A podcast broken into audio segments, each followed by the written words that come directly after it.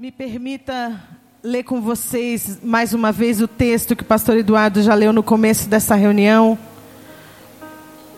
O texto está lá em Apocalipse 5, que diz assim: Então eu vi na mão direita daquele que está sentado no trono um livro em forma de rolo, escrito em ambos os lados e selado com sete selos. Vi um anjo poderoso clamando em alta voz quem é digno de romper os selos e de abrir o livro?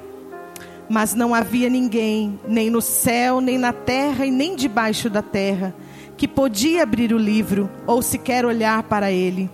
Eu chorava muito, porque não se encontrou ninguém que fosse digno de abrir o livro e de olhar para ele. Então um dos anciãos me disse: Não chore. Eis que o leão da tribo de Judá, a raiz de Davi, venceu para abrir o livro e os sete selos. O ancião disse a ele: Não chore. Eis que o leão da tribo de Judá, a raiz de Davi, venceu. Ele venceu.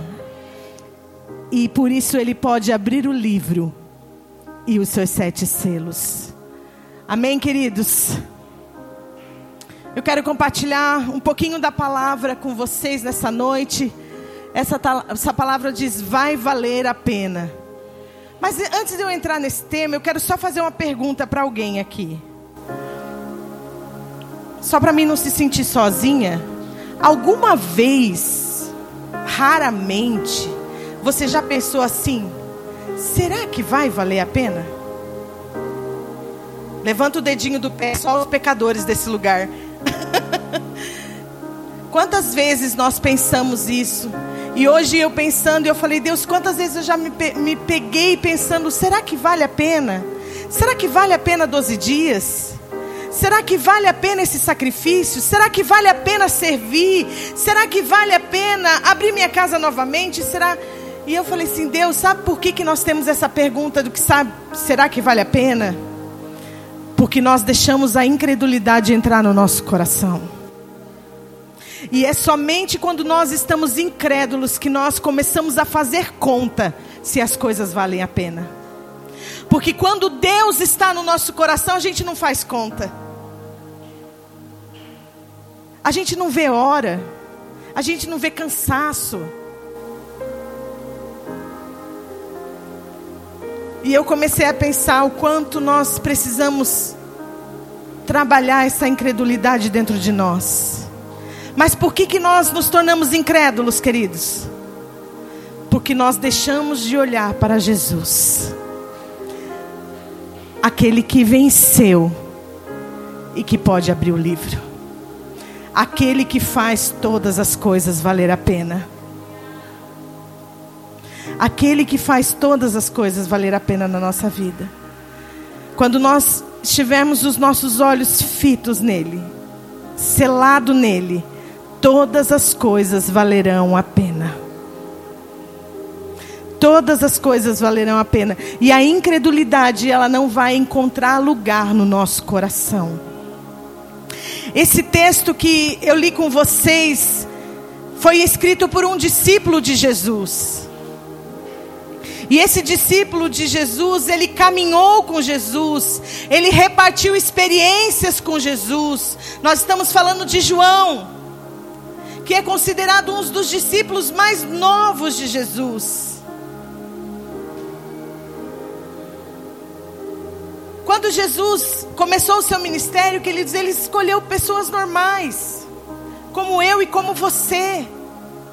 Ele encontrou na sua caminhada homens e fez uma proposta para eles.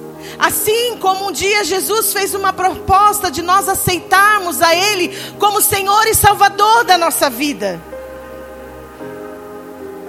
E João aceitou essa proposta de Jesus. Mas esses discípulos não foram por causa das qualidades, eles não foram encontrados porque eles eram grandes homens mas porque Jesus olhou para eles e fez um convite. Jesus olha para nós e nos faz um convite, queridos. Eu creio que nesses dias Deus tem feito um convite para nós passarmos a um próximo nível, para não continuarmos da mesma forma, para não continuar na, na mesmice. Às vezes a gente faz tanta festa no final do ano e passa tão rápido, né? E que se nós não nos atentarmos, a gente simplesmente passou de 23 para 24, de segunda para terça, de terça para quarta, de quarta para quinta, e não olhou para aquilo que Jesus quer fazer conosco nesse novo tempo. E uma das coisas que tem me chamado a atenção nesses, nessa, nessa conferência apostólica é que tem algo, se tem uma coisa que Deus está fazendo em nós é chacoalhando é movimentando, é mexendo. Queridos, tudo que Deus fez se movimenta. O homem faz coisas estáticas, o homem cria coisas sem vida. Mas tudo que Deus criou se movimenta. Tudo que Ele fez as águas se movimentam, os animais se movimentam, e nós precisamos nos movimentar. Por que, que nós achamos que a nossa vida vai ser sempre do mesmo jeito? Não vai. Deus vai usar as situações, as circunstâncias para nos chacoalhar. Deus vai usar pessoas para nos movimentar. E nós precisamos entender o que Deus tem feito conosco nesses 12 dias. Deus está nos tirando de um lugar para outro lugar. Aliás, ele já fez isso fisicamente o ano passado, né? ele já começou fisicamente. E às vezes a gente não entende o que ele está fazendo como ficamos brigando com Ele, querendo ficar no mesmo lugar, parados. Queridos, Deus tem um próximo nível para mim e para você como igreja. Ou você acha que simplesmente nós viemos para esse lugar porque é um prédio bonito? Ou nós viemos para esse lugar porque existe uma comunidade para que nós possamos movimentar? Tudo depende da forma com que você enxerga. Da forma com que você quer seguir a sua vida.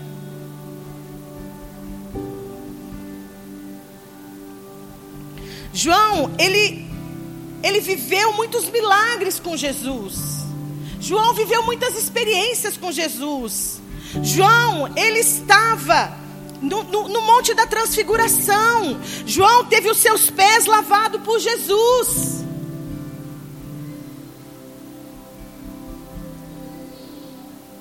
João foi um discípulo que caminhou com Jesus, que se movimentou com Jesus.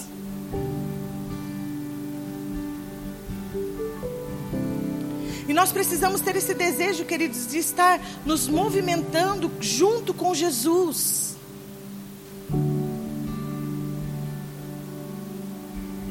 Para onde o vento está soprando nesse tempo?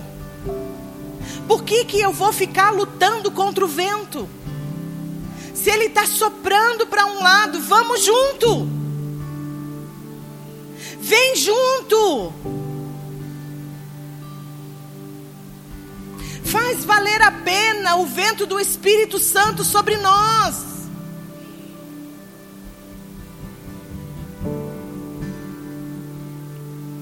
Vamos caminhar com Jesus todos os dias.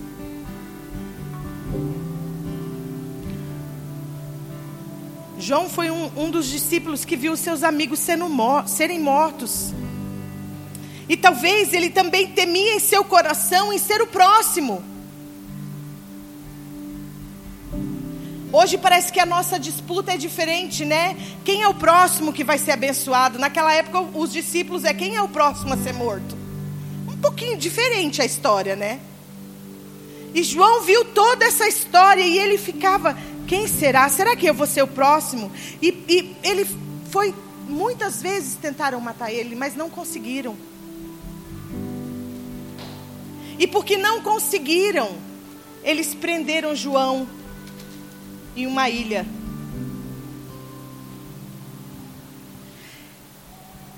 Eles levaram João para uma prisão, um lugar frio, um lugar de sofrimento. E eu fico imaginando o coração do homem é mau, né, queridos? Não é verdade? E aquelas pessoas que levaram João para aquela ilha, eles acharam que tinham silenciado João. Conseguimos vencer mais um. Conseguimos fechar a boca de mais um. Conseguimos vencer mais um. Mas eles não sabiam que o que Deus tinha para revelar a João era muito maior. Era muito maior do que milagres. Era muito maior do que o João já tinha vivido. E talvez, queridos, possa até ter passado no pensamento de João: será que valeu a pena caminhar com Jesus? Às vezes a gente, por muito menos, a gente já começa a fazer conta: será que está valendo a pena ser crente?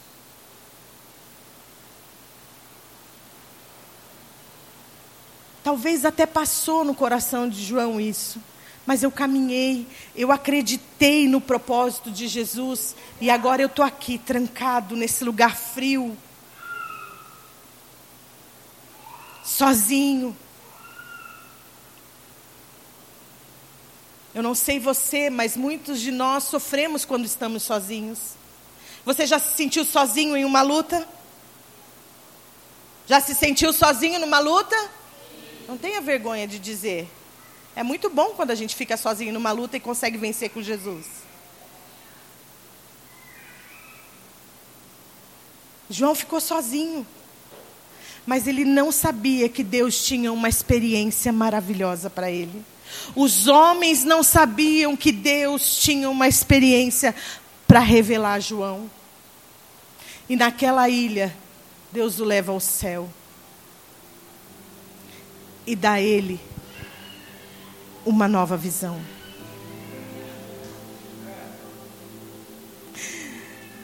É tão interessante, queridos, que lendo esse texto, estudando, eu pensei assim: por que, que Deus levou João ao céu para mostrar algo impossível para João?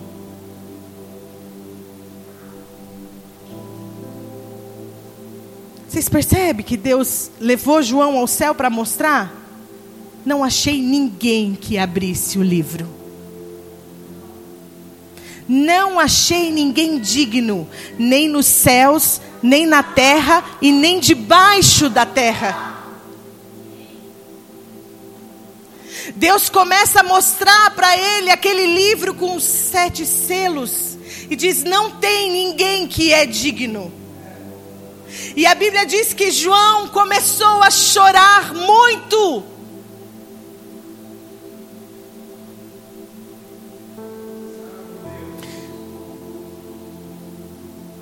E essa parte me chamou muita atenção do texto, porque o ancião chega para João.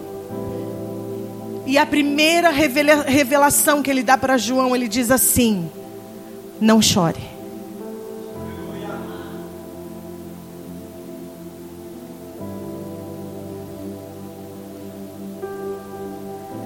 Às vezes tem momentos que Deus quer nos mostrar alguma coisa que precisa parar o nosso choro.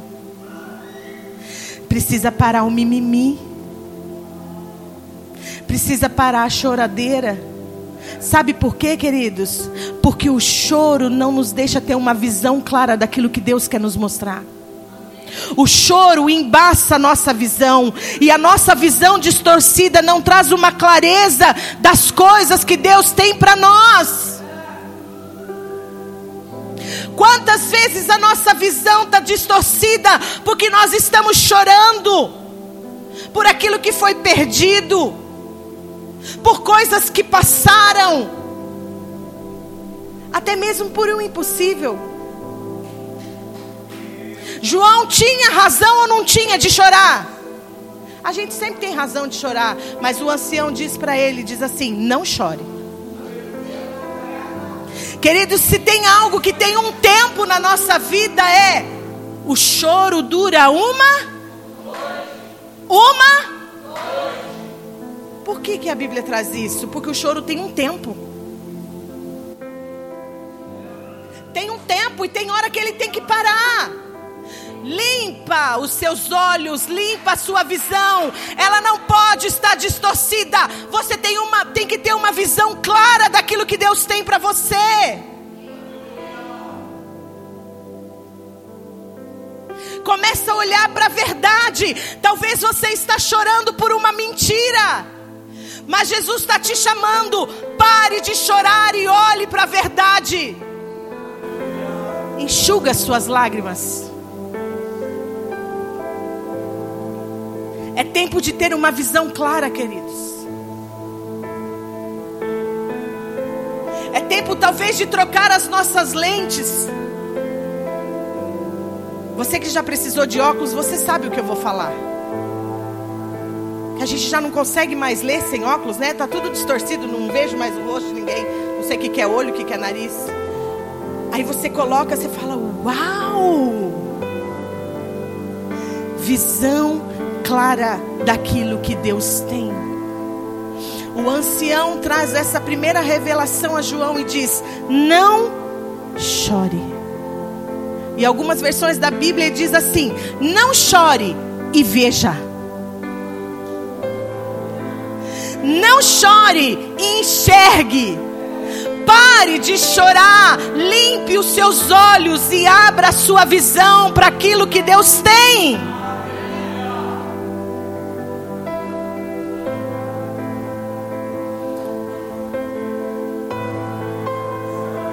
Eu espero que você esteja entendendo o que eu estou te falando no não chore. Amém? Eu não estou te proibindo de chorar aqui não. Você pode chorar quantas vezes você quiser. Mas vai chegar um momento em que Deus diz: não chore. A sua visão precisa estar limpa para que você veja o que está à frente. Não dá para continuar com uma visão distorcida, queridos. Não dá para continuar de uma visão distorcida com a palavra, uma visão distorcida com o nosso irmão, uma visão distorcida daquilo do propósito de Deus para nós. É tempo de limpar a nossa visão. E ele continua dizendo: o leão da tribo de Judá. Esse termo esse termo leão da tribo de Judá, esse texto é a única vez que ele aparece na Bíblia. Por que, que ele fala o leão da tribo de Judá? Porque o leão da tribo de Judá fala de uma linhagem terrena. É como se o ancião tivesse falando para João: Você lembra com quem você andou na terra? Você lembra com quem você viveu milagres? Você lembra do que ele fez na sua vida? Você lembra da onde ele te tirou? Você lembra quem era para ser, quem você poderia ser sem ele?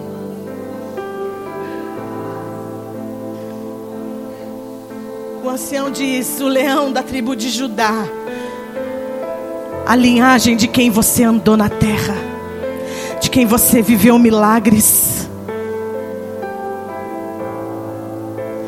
Deus tem uma linhagem da sua história. Alguém intercedeu por você para que você tivesse aqui hoje. Alguém orou por você. Alguém clamou por você. E mais do que isso, alguém morreu na cruz por você. Alguém comprou a sua vida com preço de sangue o leão da tribo de Judá, da linhagem do Deus que andou na terra, do soberano que teve aqui na terra, do soberano que pisou nessa terra. Nós somos dessa linhagem. Oh! E o ancião continua dizendo: a raiz de Davi Por que raiz de Davi? Raiz de Davi fala de uma promessa de governo, de governo de Deus. Raiz de Davi vem antes de Davi.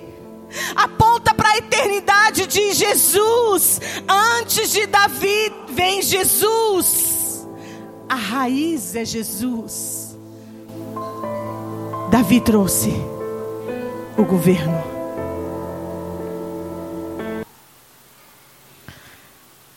Por isso que o ancião disse, e quando o ancião disse isso para João, é como se um quebra-cabeça começasse a se montar na cabeça de João. E ele disse: Uau! Uau! É ele. E o ancião continua dizendo: Sabe aquele? Aquele que venceu. O que, que Jesus venceu, queridos? Jesus venceu a morte. Jesus tomou a chave do inferno e da morte. O governo está sobre ele. E como um quebra-cabeça começou a se montar na cabeça de João. E ele disse: Então tem um que é digno. Não é impossível. Deus me trouxe ao céu para dizer que não é impossível. Ele não encontrou no céu, não encontrou na terra e não encontrou no inferno um digno, mas o filho dele se fez digno por nós. Sabe por que, que vale a pena viver com ele? Porque ele se fez digno por nós.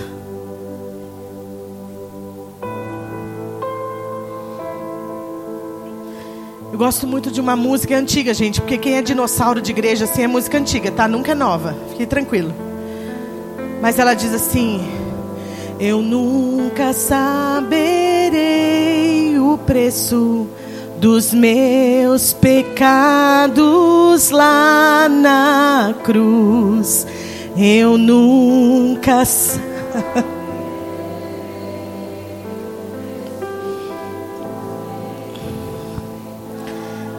Você não sabe o que é a sua vida sem Jesus hoje. Você pensa que você sabe. Você desconfia que pode viver sem Ele. Mas você não sabe o peso do seu pecado que Ele carregou na cruz.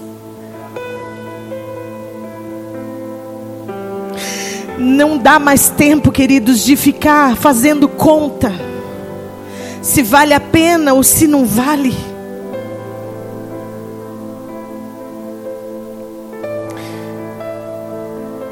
Ele levou o nosso pecado. E Ele está aos céus. E Ele é o único digno de abrir o livro. Ele é o único digno. É por Ele que nós caminhamos. É por Ele que nós não retrocedemos, é por Ele que nós olhamos para frente, é por Ele que nós enxugamos as nossas lágrimas e temos uma visão clara, porque Ele é o único digno. Quando nós olhamos, queridos, que tem um único que é digno, que venceu por mim, por você,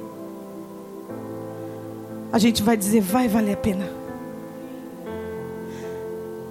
Vale a pena ir 12 dias na igreja? Vale a pena? Por causa de mim? Por causa daquele que é digno? Oh! Vale a pena servir na igreja? Vale a pena ser voluntário? Oh! Vale a pena abrir a minha casa para ter um grupo? Vale a pena. Porque tem um que é digno. Ou aquele que riscou toda a cédula de dívida que era contra mim e a sua vida. Estávamos condenados ao inferno, mas Ele cancelou toda a dívida. Ele comprou a minha vida, Ele comprou a sua vida. E só Ele é digno. Queridos, nós vamos entender e vamos caminhar por aquilo que Jesus deseja, vamos cumprir o nosso propósito. Quando nós entendermos que não é por causa de nós, mas é por causa dele que é digno. Não faça nada porque você quer ser reconhecido. Faça porque ele é digno.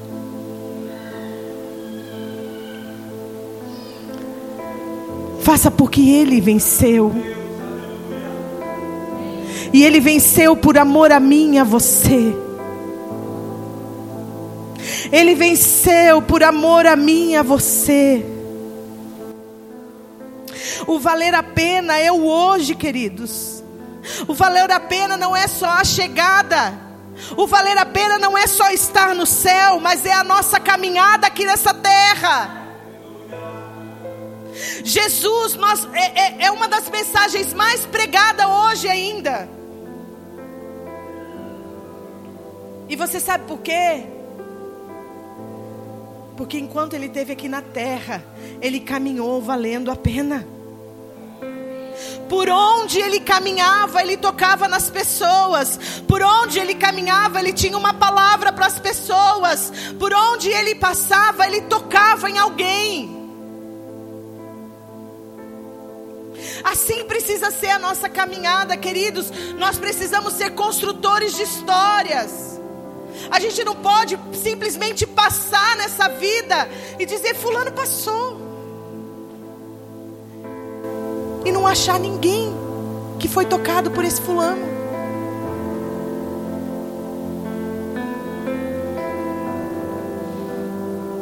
Deixe marcas de amor na vida das pessoas. Fazer valer a pena é deixar marcas de amor.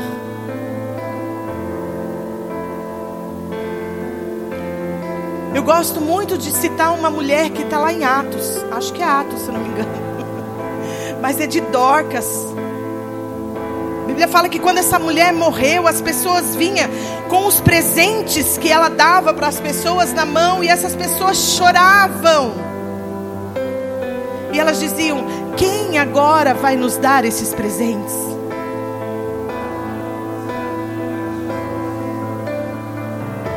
Queridos, a nossa vida é muito curta para a gente não fazer nada por ninguém aqui. A nossa vida é muito curta para a gente passar nessa terra e nunca marcar a vida de ninguém.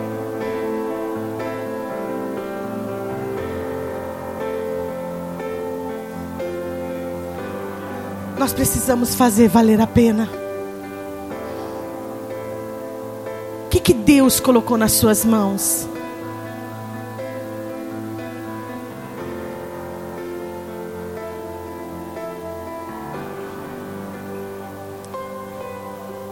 É através disso daí que Ele vai fazer valer a pena a tua vida.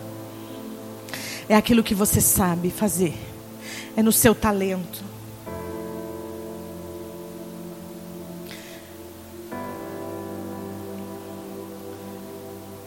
Às vezes eu tenho um sentimento, queridos, que muitas pessoas estão pensando assim, mas eu já fiz tudo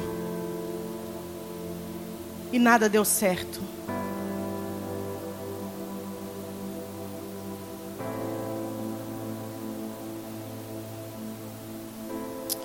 E o dia que o Pedro ministrava aqui, eu tive um sentimento no meu coração e Deus falava assim: por que não tentar mais uma vez? Que não fazer de novo? Eu não faço porque eu sei que não vai dar certo, mas eu te deixo uma pergunta para o teu coração hoje. Eu quero que você vá pensando nela. E se der certo?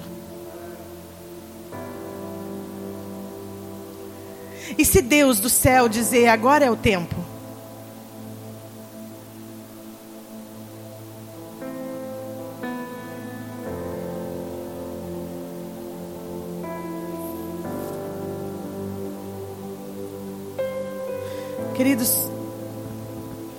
Tenho 47 anos. Fazem 47 anos que eu estou na igreja. Eu nasci na igreja, eu cresci na igreja. E eu sei te falar que muitas pessoas, elas olham e dizem assim: não quero mais fazer nada. Eu quero só ser um membro quietinho no banco. Porque fazer alguma coisa machuca muito a gente. Bem-vindo à vida de cruz.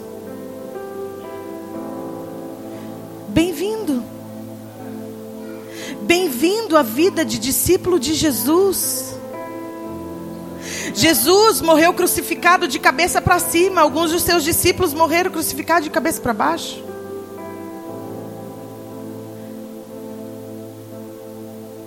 Por que, que a gente acha que a nossa vida vai ser? Eu acho que é, talvez é o que a gente cantava quando era criança, né? Uma florzinha de Jesus, né? Acho que cantou muito na escola dominical isso, né? Quem cantou, gente? Sou uma florzinha de Jesus, sou uma florzinha. De certo, ficamos achando que era florzinha de Jesus. E chegou uns bonitinhos e arrancou nossas pétalas. Uh! Bem-vindo à vida de cruz. Mas é a vida de cruz que vale a pena, queridos. É essa vida que vai ter sucesso no céu.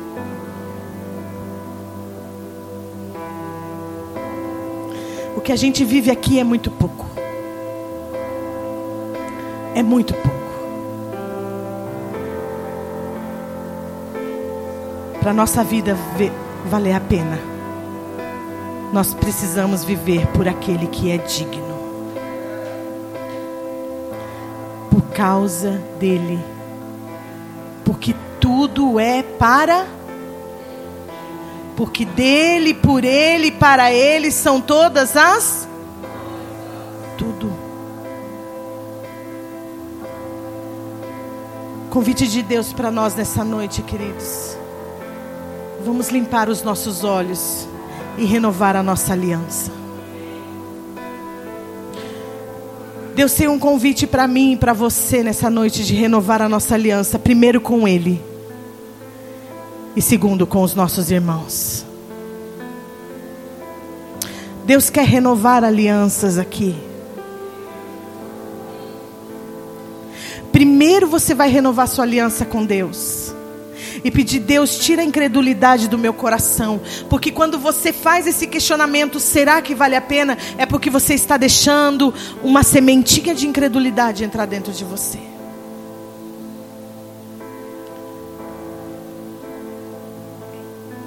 E nós precisamos limpar o nosso coração, renovar nossa aliança com Deus e saber que tudo que nós fazemos é por Ele. É por Ele, para Ele. Tudo que fazemos aqui volta para Ele. A glória não é nossa, a glória é dele. Não é porque somos dignos, é porque Ele é digno. E depois você vai renovar sua aliança com os seus irmãos.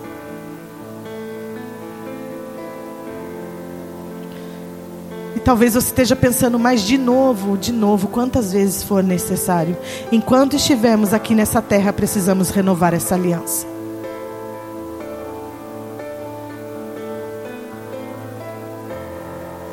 Precisamos renovar a aliança com Deus e com uns com os outros. Quando nós renovamos a nossa aliança, a nossa caminhada se torna mais leve.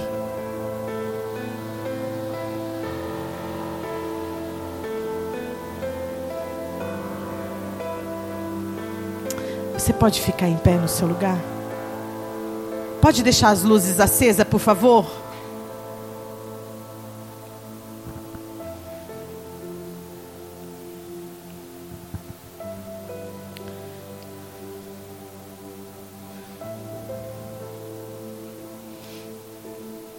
Se a tua visão está distorcida, se tudo que você enxerga é mal, é ruim, é amargo, é azedo. Peça para Deus limpar os seus olhos. Mas não esqueça que a palavra dele diz: não chore e veja.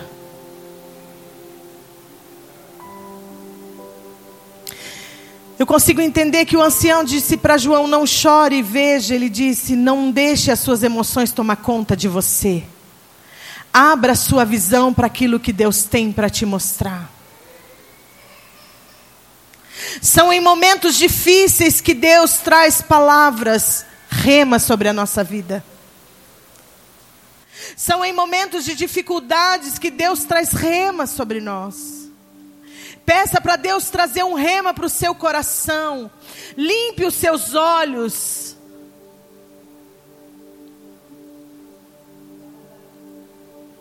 Troque as suas lentes. Não fique olhando somente para aquilo que é ruim. Não fique olhando somente para aquilo que aconteceu de ruim. Olhe para aquilo que Deus quer te mostrar nessa noite.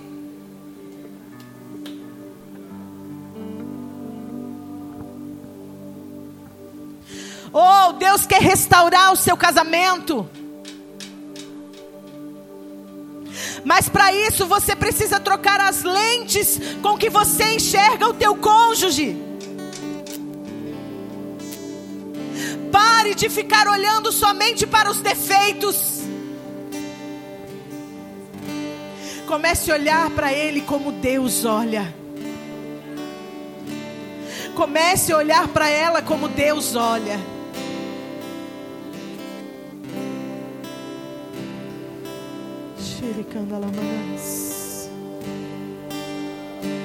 Ou oh, se você deseja renovar sua aliança com Deus. Se você quiser vir aqui na frente, se você quiser dobrar o seu joelho aonde você estiver, mas renove a sua aliança com Deus. Ou oh, se você quer ter uma vida digna, você precisa estar do lado daquele que é digno digno por todas as coisas. Não dá para ficar distante de Jesus. Não dá para ser um discípulo de longe. Não dá para enxergar a palavra do céu sendo um discípulo distante. Precisa estar perto dele.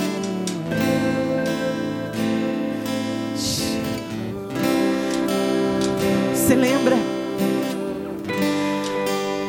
Você lembra de quando você aceitou a Jesus, aquele primeiro amor? Você lembra? Lembra que você não fazia conta de nada? Oh! Oh! É essa aliança que você precisa renovar com Ele. Nós renovarmos a nossa aliança com os nossos irmãos, coloque a tua mão no teu coração e diga para Deus: Senhor, tira toda a incredulidade. Tira a incredulidade do nosso coração. Faz de nós uma, uma igreja que crê, que crê na tua promessa, que crê na tua palavra, que crê em ti, Senhor. Limpa os nossos olhos, limpa o nosso coração. Só tu podes fazer isso, Senhor. Aleluia. Maravilhado, extasiado. Você que está com o seu cônjuge aí, você pode dar a mão para ele.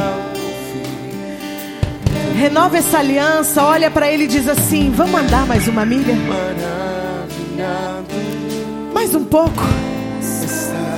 Mais um ano, mais dois anos, mais vinte anos.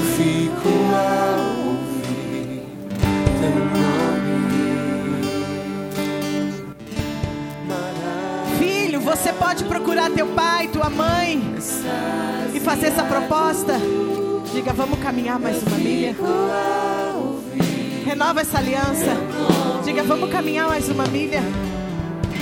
Vamos caminhar mais um pouquinho, uma hora a gente chega no céu. Ei. Eu fico a ouvir teu nome. Homem, você quer procurar um amigo?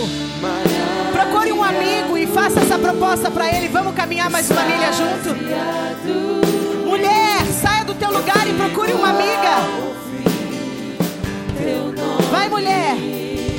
Procure uma amiga e diga para ela: vamos caminhar mais uma milha? Vamos caminhar mais um pouquinho junto? Você não precisa caminhar sozinho. Oh, você não precisa caminhar sozinho. Maravilhado, extasiado.